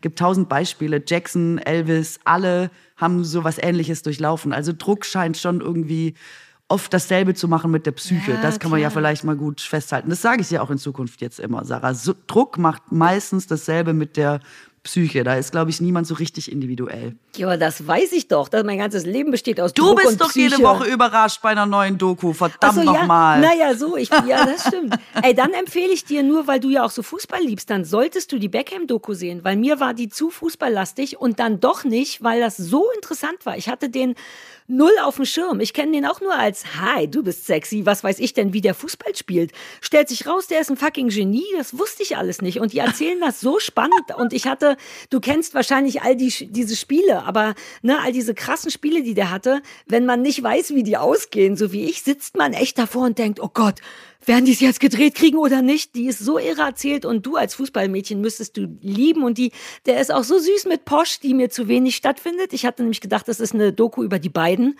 Stellt sich raus, ist nur über ihn. Aber die ist auch ab und zu da und die sind Heißt sie nicht sogar unfassbar. David Beckham, die Doku? Oder ist Nee, sie das heißt Beckham. Beckham, aber das Titelbild sind die beiden und mein ADHS-Gehirn hat sofort Beckhams gelesen und dachte, oh, eine romantische Geschichte. I wanna have it. Stellt sich raus, es ist das gleiche wie mit Robbie Williams. Echt fiese Traumata. Wenn man das vorher gewusst hätte, wie viel Scheiße der so mit sich rumgetragen hat und wie schlimme Sachen denen durch englische Fußballfans passiert sind. Ich saß wieder wie eine Mutti da und dachte, ich muss den David anrufen, dass der zu mir kommt, dass ich dem einen Kakao gebe. Und das war fußballmäßig so interessant, dass du das lieben könntest. Denn selbst ich war auf einmal so, oh, wird dieser elf Meter, naja, du weißt schon. Also selbst ich habe den Fußball gefühlt. Also das, wenn du möchtest, kannst du dir das ein bisschen durchbingen. Vielleicht ist das Ey, so dich. ging's mir ja mit dieser Tour de France-Doku, ne? Vom Ah, ja, genau. glaub, letzten Jahr oder so, wo ich ja wirklich, also als wäre das live vor dieser Doku saß und wirklich noch, also was ich ja immer sofort mache, sobald irgendwas Sportliches auf einem Bildschirm passiert, egal ob ich die Sportart kannte bis dahin oder nicht, innerhalb von drei Minuten stehe ich auf der Couch und brülle in den Fernseher, fahr, zieh, gib alles. Und, das mir, und dann dachte ich irgendwann so, Katrin, das war schon, du könntest einfach gucken, wer die Tour gewonnen hat. Bist du, Du bist so niedlich, du bist so niedlich. Ist doch egal. Oh Gott, ich will Videos von dir sehen, wie du in, genau das machst. Ey, und es ist wirklich so Biathlon oder so. Das ist jetzt, ich mag Biathlon, aber es ist jetzt auch nichts, wo ich extra einschalten würde oder so. Aber wenn ich jetzt hier mal einen Sonntag sitze und dann zepp ich zufällig über Biathlon, es ist wirklich, es fasziniert mich selber. Innerhalb von drei Minuten schreie ich Leute an im Fernsehen und finde, sie sollten jetzt schießen doch, oh Gott! Und das ist einfach so, wie so, weißt du, so diese Eltern, die am Wochenende bei ihren Kindern in der D-Jugend irgendwie Ja, so auf so einem Platz rumbrüllen. Soccer so, Moms. Mit wildfremd, man kann mich noch nicht mal hören. Ich, ich bin in meinem Wohnzimmer. Es ist, na gut, aber ich, also ich liebe das. Und es passiert mir wirklich, ich bin einmal bei der Handball-EM, WM, weiß ich gar nicht, hier in der Mercedes-Benz Arena in Berlin gewesen, habe nie Handball gesehen bis dahin. Nicht eines. Ich dachte so, ja gut, wenn es jetzt eh schon vor der Haustür ist, kann ich es mir ja mal angucken. Ich sage dir, ich saß in so einem Fanblog und innerhalb von zwei Minuten wussten die nicht, ob ich nicht schon immer der größte Fan vom Handball war. Ich wusste es aber auch nicht mehr. Total Das gut. ist so Total faszinierend. Das, da bin ich so anders. Ich habe mal, äh, aus irgendeinem Grund habe ich mal bei Alba Berlin, ist das Basketball? Ja, ne? Ja, Basketball. Ja, vor Jahren, ich glaube, weil ich, als ich bei Radio Fritz gearbeitet habe und das war deren, was weiß ich, Partner. Und dann saß ich da, glaube ich, auch in den besten Plätzen. Ich weiß nicht, was die besten Plätze sind, aber ich glaube, es war unten. Und alle so, wow. Und ich hab's nicht gerallt. Ich sitz da und langweile mich, weil ich das nicht richtig verstehe. Also ich verstehe schon, der Ball muss da rein, aber ich verstehe nicht die Momente, wo auf dem Feld was passiert und Leute wow sagen. Und ich denk so, hä? Ich habe mich okay. dumm gefühlt und nicht, also nichts in mir war so, ja Mann, außer bei der WM, da bin ich eins von den klassischen, so mit, mit so Fähnchen im Wind, im Sinne von, wenn hier ein öffentliches Viewing stattfindet, dann, dann kriege ich das hin, dass die Energie überspringt und dann rufe ich auch so Sachen wie Lauf Odonka, was man 2006 gesagt hat, stimmt's? stimmt's? Das, das war die stimmt. einzige Sache, die ich wusste. Lauf Odonka! Da hörst du einmal zu, wenn das jemand sagt, dann merkst du dir es beim nächsten Public Viewing, sobald du den siehst, habe ich es mal angebracht und manchmal kam ich, also ich habe viel beschissen, aber es hat gut funktioniert. Ey, ich war früher so richtig Fan von Zeitschriften und Magazinen und so. Ich habe sogar ein paar abonniert gehabt damals tatsächlich, aber auch so unterwegs, immer mal so am Kiosk hm. oder am Flughafen welche gekauft und so. Ich habe das geliebt, wie so eine kleine, wie so ein Schokoriegel, weißt du, so eine kleine bunte Belohnung für zwischendurch. Und irgendwie bin ich jetzt halt überhaupt gar nicht mehr unterwegs und viel wichtiger, irgendwie finde ich die Papierverschwendung auch nicht mehr so richtig geil. Ich meine, manche Sachen sind ja wirklich in so ein paar Minuten durchgeblättert und zack hast du einfach so einen Haufen Papier von nothing. Ja, total. Ich verstehe es. Ich war früher auch auch so einfach mal eine Zeitschrift mitnehmen für unterwegs. Aber das war gestern. Heute haben wir unseren Werbepartner Readly und die haben eine virtuelle Lösung gegen diesen ganzen Papiermüll, der sich innerhalb von Minuten ansammeln kann. Sie haben Deutschlands okay. größten digitalen Kiosk. Mit Readly habt ihr deswegen unbegrenzten Zugriff auf mehr als, Achtung, äh, kein Kiosk ist so gut sortiert, 7000 Magazine und Zeitungen weltweit. Inkludiert ja, sind auch so nationale Sachen, internationale Zeitungen Zeitungen, ähm, wer sich dafür interessiert, The Guardian, The Independent, Bunte, Bild, Elle, Harper's Bazaar. Ich meine, äh, ich kann jetzt nicht 7000 aufzählen, aber es sind sehr viele. Und ähm, Readly schafft so die bequemste und intuitivste Form des digitalen Lesens, ganz einfach, ganz unbegrenzt in einer App. Und damit ist es wirklich sehr nachhaltig und ich finde sehr inspirierend für die Zukunft des Lesens. Yay, endlich wieder Zeitschriften lesen. Ich hätte früher vermutlich sowas wie, ich weiß nicht, Rolling Stone oder so, weißt du, so Musikzeitschriften. Das war damals so ein Ding, als ich viel unterwegs war. Heute Heute wäre es wahrscheinlich was anderes. Ich nehme an, ich würde heute sowas wie Psychologie heute lesen oder mein schöner Garten. Ohne Scheiß, so jemand bin ich jetzt. Ich glaube, Christoph, mein Mann, würde sich vermutlich die Angelwoche aussuchen. Das sind alles Sachen, die es bei Readly gibt. Und das Tolle an Readly ist ja eh, dass man mit dem Familienaccount bis zu fünf Profile auf fünf unterschiedlichen Geräten haben kann. Die Magazine und Zeitungen können außerdem problemlos offline geladen werden. Man kann sie also tatsächlich überall lesen und macht keinen Dreck dabei. Voll gut ist übrigens auch, dass Readly äh, nur 14,99 im im Monat kostet, ohne zusätzliche mhm. Kosten und du kannst es auch jederzeit kündigen. Und noch besser ist, dass wir einen Code bekommen haben, extra Yay. für äh, die Bauerfeind- und KuttnerhörerInnen, wenn ihr auf readly.com slash BUK, also alles klein geschrieben durch readly.com slash book, äh, geht, dann sichert ihr euch jetzt einen Monat, da könnt ihr euch das Ganze mal angucken, für 99 Cent. Also probiert Readly einfach cool. mal selber aus und alle Infos Infos findet ihr wie immer in den Shownotes. Keine Werbung mehr. Ja, beim Fußball, das sage ich dir ja immer. Beim mhm. Fußball kann man super gut bescheißen. Und mit wirklich Lauf. gefährlichem Halbwissen kann man wahnsinnig weit kommen, weil oft ist es so, dass Leute, die richtig Ahnung vom Fußball haben, trotzdem all die Floskeln benutzen. Und deswegen gibt es da quasi wie so einen Ausgleich. Man kann es oft nicht nachvollziehen. Aber ähm, hast du die Doku von Michael Jordan dann gesehen? Nein. ja, gut, aber dann, äh, dann, also wir dürfen nicht über Basketball reden, also die musst du einfach gucken. Das ist, also, ähm, dann siehst du auch einmal, was gemeint ist mit, was Basketball ist. Das ist so, äh, also ich erinnere mich auch nur noch so äh, bruchstückhaft aus den 90ern. Man wusste natürlich, wer Michael Jordan ist, ja. Air Jordan und so. Wenn du siehst, was die da machen und was, wie die spielen und wie, mit was für einem Ehrgeiz und auch mit was für einer Geschichte, wo der herkommt, warum der eigentlich auch nur so erfolgreich ist. Weil der Vater nämlich eigentlich immer nur zum Bruder gesagt hat, ja, der spielt wohl gut Basketball, du kannst es nicht. Ja. Und dann wird er quasi der beste Basketballer der Welt. Also woher sowas auch immer kommt, auch die Motivation und so. Und das ist wirklich, es hat was mit Fliegen zu tun oder mit Zaubern oder mit Kunst oder mit, mhm. ähm, das ist krass. Also du solltest dir das angucken, einfach nur um, selbst wenn man den Sport nicht mag, versteht man irgendwie was man kapiert irgendwas. Den es ist Zauber. so, als wäre eine Tür aufgegangen ja. und der hätte einem erklärt, was die Magie von Basketball ist. Es ist wirklich toll. Oh, jetzt muss ich noch so viel Dokus gucken. Ja. Sollte, ich, sollte ich das über die von Sylvester Stallone stellen? Ich habe das Gefühl, ich habe nur noch Energie für eine Doku. Ja, stell das über die von Sly. Also ich habe ja auch Arnie gesehen und Arnie ist auch ganz süß, weil Arnie dann zwischendurch immer noch mal so österreichische Wörter sagt und man den ganz dolle knuffen will. Und weil auch das so eine krasse Geschichte ist, weil der da ja einfach aus so einem österreichischen Dörfle kommt und dann Ja. sich das immer so schon überlegt hat, wie er es macht. Also dass er dann sich dann immer so Poster aufgehängt hat von Leuten und immer gedacht hat, ja, dann mache ich das.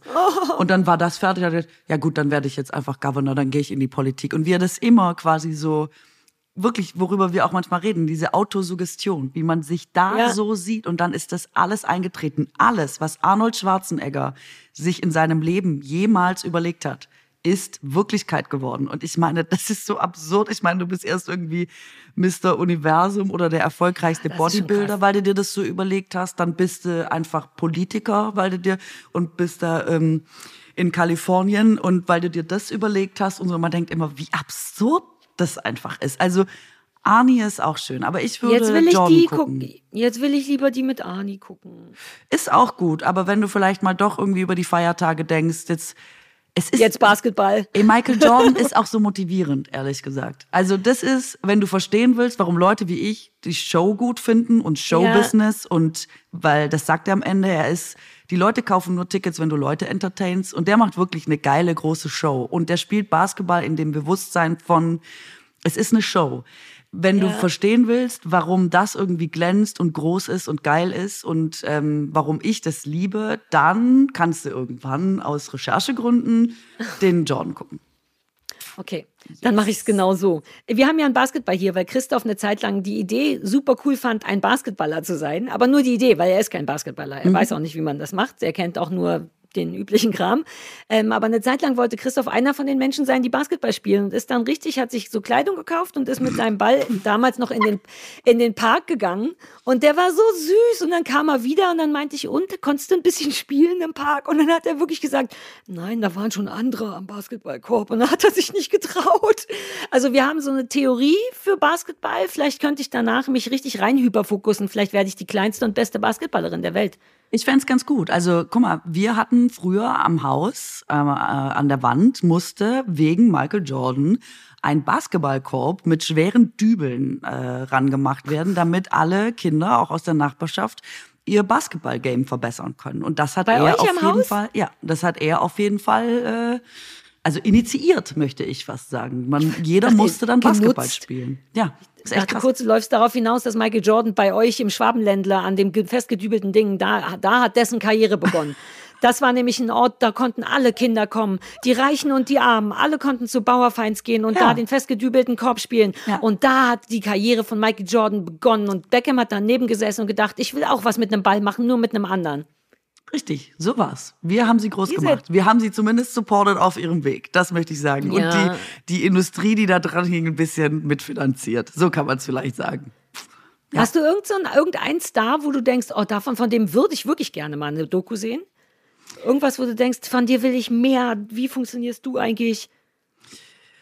Ähm, naja, jetzt gibt's ja wirklich eigentlich schon fast allen welche, ne? Also hat nicht Christoph Daum jetzt auch eine?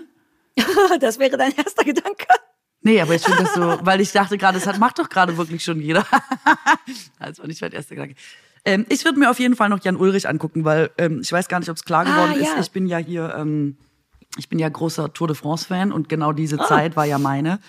Und äh, finde die Geschichte von Jan Ulrich, ohne dass ich jetzt die Doku gesehen habe, ist ja wirklich eine tragische. Und ich finde ja auch den Radsport an sich einen tragischen Sport mittlerweile, weil nach allem, was man sieht und hört, geht es ja nicht mehr ohne dieses wirklich extremst Doping. Ich weiß nicht, ob es noch mehr geht, aber wenn man das sieht, denkt man schon, Gott, Ja. was willst du sonst noch machen? Ähm, und man kann ja offenbar diese, dieses Rennen nicht mehr mitfahren, ohne dass man sich daran beteiligt. Das ist der Preis, den du bezahlst und der Preis, den du bezahlst, wenn alle das rausfinden. Ich meine, wobei, also die fahren einfach mit die fahren einfach über 200 Kilometer am Tag mit 50 km/h. Also wer da denkt, nee, das wird er schon schaffen. Also und wenn das dann aber rauskommt, dann hassen dich alle. Äh, dann ist das quasi moralisches Versagen, menschliches Versagen. Klar, er hat es auch nicht eingestanden und so, aber das ist an sich so eine, ich finde das so eine heftige Geschichte. Das wird mich auf jeden Fall nochmal interessieren. Zumal ich jetzt Ausschnitte von ihm gesehen habe im Interview und finde, er sieht so ach, man will ja nicht sagen, dass jemand schlecht aussieht, aber weißt du, er sieht so gezeichnet aus. Und klar, vielleicht auch mit selber verschuldet, aber das tut mir so wirklich im Herzen leid. Ähm, wenn ich die Kraft aufbringe in nächster Zeit, dann schaue ich mir das an. Oh, vielleicht muss ich mir die auch noch angucken. Was hast du denn jetzt schon alles auf dem Zettel? Was haben wir denn jetzt schon? Naja, ja, also wollen, gucken wollen möchte ich jetzt Arnie. Aber ich habe das Gefühl, ich sollte zumindest auch mal die, äh, die Jordan-Geschichte probieren und jetzt halt noch Jan Ulrich. Okay. Da ist, das ist, wären anstrengende, traurige, dokumentarische Weihnachten. Vielleicht muss ich das ins neue Jahr auch verschieben, ähm, damit ich äh, jetzt erstmal nur so random Weihnachtsfilme gucken kann. Weil das ist gerade mein Ding, um mich ein bisschen von all den Dokus, die ich gucken musste, ähm, zu erholen. Dass ich mir so richtig mit Absicht äh, so nicht so gute Sachen angucke. Ist das was, wo du relaten kannst? Einfach nur so, Warte. ja, den nächstbesten. Ich würde gerne, aber ich, ich wollte gucken, ob es das gerade gibt. Sorry, ich musste kurz Ah, ein bisschen ja, ja, ja, recherchieren. easy. ich würde gerne Anthony Joshua, über den würde ich gerne eine Doku sehen. Aber vielleicht gibt's auch schon einen, ich weiß es nicht. Wer ist der? Warte, Das ist ein ist der? Boxer, Das ist ein englischer Boxer. Alter, Und jetzt, jetzt googelst mit dem. Sport immer. Ähm, bin ich auch. Bei Boxen ist es ja eine harte Sportart für mich, aber auch das gucke ich ja. Die, äh, die großen, die wichtigen Kämpfe gucke ich mir. Aber das ist eine der brutalsten Sportarten, finde ich. Das ist einfach so hart. Das hat sich mir bis heute nicht so richtig erschlossen, wobei ich schon auch sehen kann, was eine gute Abwehr und Verteidigung ist und was irgendwie ein guter Schlag ist oder so. Aber es bleibt halt einfach immer ein Schlag in die Fresse von jemand anderem. Ja, das ja. ist wirklich weird. Ähm, aber den finde ich total faszinierend und von dem könnten sie mal was machen, das würde ich gucken. So, ich kann total damit relaten. Guckst du auch traditionsmäßig immer dieselben Sachen, um in die Weihnachtszeit reinzukommen? Weil ich sage mal, tatsächlich Liebe. Ah, die Klassiker. jedes Jahr, ey. Ähm, ja, aber von der, also eigentlich ja, aber ich habe eigentlich auch Bock auf neue. Aber alle, die ganzen neuen Weihnachtsfilme sind so trashig. Also wir reden jetzt nur von, ich bin bei Netflix und klick aufs nächstbeste. Aber das ist alles so vorhersehbare Scheiße, die ich dann dennoch nicht judgen kann, weil genau das braucht mein Gehirn gerade. Ich kann auch nicht mit zu gut umgehen gerade, weil wenn etwas wirklich gut ist, inspiriert einen das ja auch im Gehirn und so. Ich brauche irgendwas, was im Grunde nur reingeht, sich in meinen Kopf sich zweimal dreht und glitzert und wieder rausgeht. Es darf also nicht zu scheiße sein, denn dann habe ich zu starke Emotionen. Und es darf auch nicht zu gut sein, denn dann habe ich auch zu starke Ich Emotionen. verstehe Deswegen gucke dich ich jetzt total. Ich habe das ich mit gucke jetzt Musik. alles. Ah, ich wollte eh mit dir über Musik reden. Das machen wir nächste Woche. Ich hatte wirklich, weil ich überhaupt nicht dich und Musik kenne. Ah. Ja, eben. Ich habe nämlich Ähm, gar nichts mit Musik am Hut. Und so ist für mich Ja, Musik. Bitte nerv mich nicht. Laufe, nerve mich nicht. Mache nichts mit Lass mir. uns nächste Woche Toll. drüber reden. Ich habe so viele Fragen dazu. Ähm, aber das hat natürlich zur Folge, dass ich jetzt immer, ich gucke auch nicht mehr. Wenn du einen Film bei Netflix guckst und der fertig ist, wird dir sofort der nächste vorgeschlagen und ich drücke einfach nur noch auf Play. Wirklich? Und, ähm, und ich liebe inzwischen auch so ein bisschen, wie klar all das ist. Es ist immer irgendjemand, der in der Stadt viel zu viel arbeitet und jetzt entweder ein Gehöft geerbt hat und es jetzt irgendwie verkaufen muss, aber natürlich am Ende sich in den Stalljungen verliebt und dann da bleibt und Weihnachten ist groß. Oder jemand, der in einer unglücklichen Beziehung ist und dann wieder aufs Land zieht und wieder einen anderen Stalljungen kennenlernt und dann ist das die große Liebe. All das oder verschneiter Flughafen und all diese Sachen. Es ist immer, ich bin in New York und muss super viel arbeiten, meistens Frauen. Und ich liebe meine Arbeit. Meine Arbeit ist mir wichtiger als alles andere, bis Father Christmas kommt. Und, so. und das ist so furchtbar. Und die Christoph vermutet, dass es immer die gleichen Synchronsprecher sind, denn er guckt nicht hin, sondern bastelt währenddessen und hört nur die Leute und sagt dann nach den nächsten Filmen, ist das die Frau von vorhin?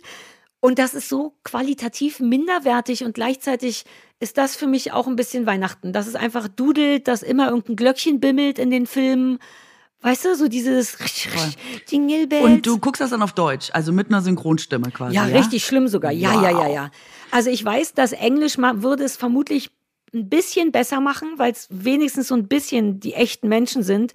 Ähm, aber dann bin ich in dem Moment auch zu faul, das winzige bisschen Übersetzungsarbeit im Kopf noch zu leisten. Aber es gibt eh Untertitel, weißt du das, bei Netflix? Ja, aber ich lese doch dann nicht noch. Also ich gucke ja eh kaum hin, weil ich währenddessen Echtsongs auf der Ukulele. Ich brauche das ja nur als so nebenbei Sound, Hörbuch. ein so ein, ja, als so ein weihnachtliches Grundrauschen. Weil du mich mal Äh, gefragt richtig hast, wie es hingucken unsere tue ich nicht. Branche geht, deswegen sind wir am Arsch. Ja, wegen mir schon wieder? Weil ich als Grundrauschen Nein, weil das halt gucke? so ein, es ist halt jetzt, hat, hat gar keinen Wert mehr, ne? Also die Leute machen dann Nee. halt was anderes nebenbei und es läuft einfach Ja. so durch und das ist natürlich, äh, ich weiß nicht, ob du dich erinnerst, vor ein paar Monaten haben wir darüber gesprochen. Ja, ja, ja. Nee, vor ein paar Wochen erst. Das stimmt schon. Es das ist wie bei Musik, das. das. sorgt halt für so eine Entwertung des Gesamtprodukts. Nicht, du bist nicht schuld, das wollte ich nicht sagen, aber du weißt, in der Danke. Summe ist dieses, genau, Ja. das, das Aber die Abonnieren sind- ähm, dieser ja eigentlich wertvollen Produkte und in Masse herstellen, Ja. der, der Niedergang der manche, man kann es ja nicht anders sagen. Aber ich mag auch die Klassiker. Also natürlich tatsächlich Liebe und ich weiß gar nicht, also Christoph, es sind all diese Kevin Kevin-Filme allein wichtig. zu Hause, ja, klar, siehst du? Mann, das ist natürlich Ähm, da hängt nicht so mein Herz dran, mache ich aber für ihn. Und dann Sissi, gibt's dann noch Sissi, so ein paar. Sissi, Sissi.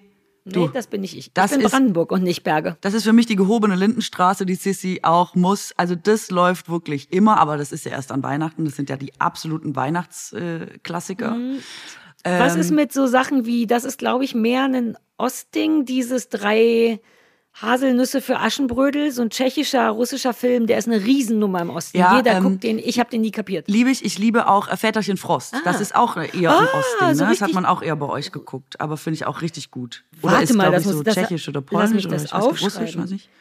Ja, ja, sowas in der Art. Wir hatten ja eh früher super viele coole russische Märchenfilme mit der Hexe Baba Yaga, die wohnt in einem Haus, das auf einem Hühnerfuß, oh, das wäre das schlimmste Haus für dich auf der Welt. Okay. Das auf einem Hühnerfuß wohnt und laufen kann. Super freaky. Oh Gott, das, ja, das wäre wirklich nicht für dich, Katrin. Ich nehme das zurück. Ich schneide das wieder raus, dass dich das nicht so stresst. Okay, super. Ähm, ich wollte noch was zu das- Synchronstimmen Ah, kurz sagen, weil äh, du hast Ja. natürlich recht, dieses Synchronstimmen-Ding, da muss man natürlich auch nochmal drüber reden. Eigentlich, äh, ich war mal beim Synchronisieren, also als Synchronsprecherin. Und ähm, das war wirklich so, wie man sich das vorstellt. Man denkt ja dann super oft, ey, warum ist das so schlimm? Warum reden die Leute immer so? Und warum geht es nicht besser? Und dann stand ich in diesem Studio und habe es so gemacht, wie ich es sprechen würde. Und dann hat wirklich die Regisseurin gesagt, ähm, du musst ein bisschen mehr Emotionen da reinkriegen und wollte wirklich, dass ich alles so sage. Und ich fand es ja überhaupt nicht emotional. Ich fand es ja einfach nur schlimm. Ich habe einfach Herpes bekommen beim Reden, Ekelherpes. Und ähm, dann hat die gesagt, äh, nee, also wenn man das nicht so macht, dann ist es quasi nicht richtig. Und es gibt wirklich noch diese Maßstäbe von, wenn es so klingt, ist es gut synchronisiert. Und wenn es nicht so klingt, ist es schlecht. Und da hat sich Ja. offenbar in den letzten 20 Jahren wenig getan. Und lustige Anekdote, ich war mal bei so einem, bei, bei einer anderen Synchronisation und dann haben die gesagt, du musst gar nicht das auf Deutsch sagen. Ich habe so gesagt, wie es auf Deutsch lustig wäre oder wie man es betonen würde. Und dann haben gesagt, nee, nee, das ist ganz falsch sag es einfach amerikanisch. Also wenn die so, hey, how you doing? It's great. Dann sagst du, hey, mir geht's heute gut. Und dann ist, wie was?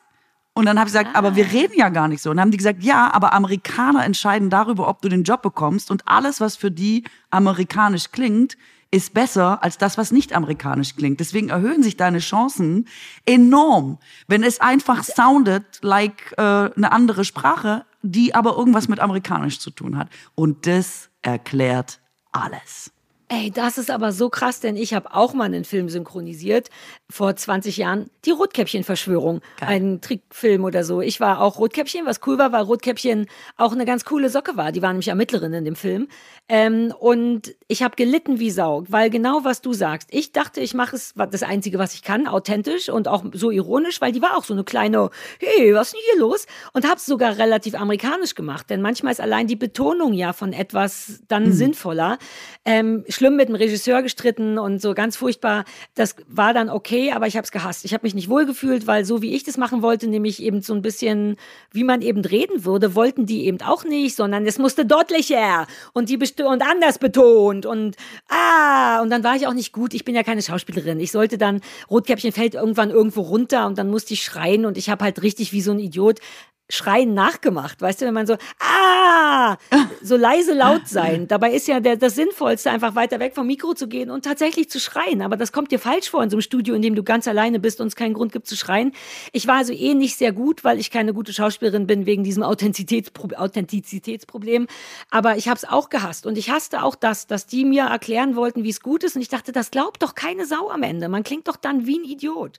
Vielleicht ist das alles noch so Reste von aus den, aus den Zeiten, als Synchronisation noch so ein richtiges Ding war und auch Filme noch anders gesprochen wurden. Jetzt ist ja auch so Mumblecore und, und Sachen, die ja auch so ein bisschen ähm, nicht, wie heißt das, improvisiert sind und so bestimmte Arten von Schauspielerei, die heute da sind und irgendwie auch geil sind, kannst du auch nicht mehr gut ganz normal synchronisieren. Dann brauchst du entweder jemand, der richtig gut ist, der das dann trotzdem noch mal neu schauspielern kann, so ein Stottern und so ein, du weißt schon, was, ne, so ein, diese Art von, von Schauspielerei und den findest du nicht und dann setzen die irgendjemand drauf, der es einfach eins zu eins übersetzt. Und es ist auch sehr wichtig, deutlich zu sprechen.